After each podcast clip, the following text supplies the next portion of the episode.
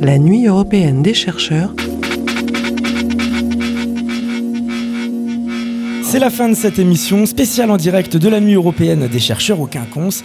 Il vous reste un peu plus de deux heures pour venir participer à l'événement et découvrir les nombreux stands que présentent les chercheurs de l'université et les acteurs associatifs.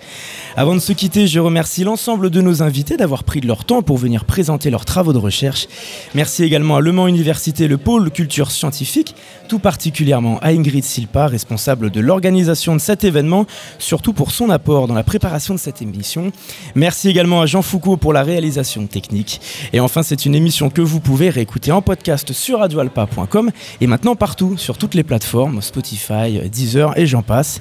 Demain, rendez-vous sur notre antenne à partir de 10h30 jusqu'à 18h en direct de Faites Lire avec Jean-Yves Breteau de Radio Alpa. Nous serons également avec nos confrères de Fréquencier, de Radio Ornito, Contact FM, Cartable FM et Radio Prévert.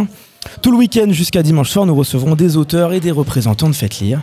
Pour ma part, j'en profite, je vous retrouve en direct dimanche matin à partir de 11h20. Je recevrai entre autres l'écrivaine Tatiana de René pour son dernier roman Nous irons mieux demain aux éditions Doucet. Puis je vous retrouve tout le long de l'après-midi avec d'autres auteurs.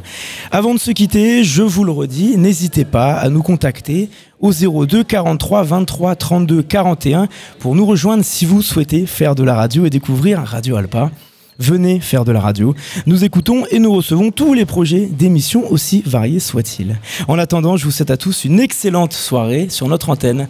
À très bientôt et juste avant, j'allais oublier évidemment, je vous laisse en musique avec l'orchestre d'À toute vapeur. Donc un peu de musique pour se quitter.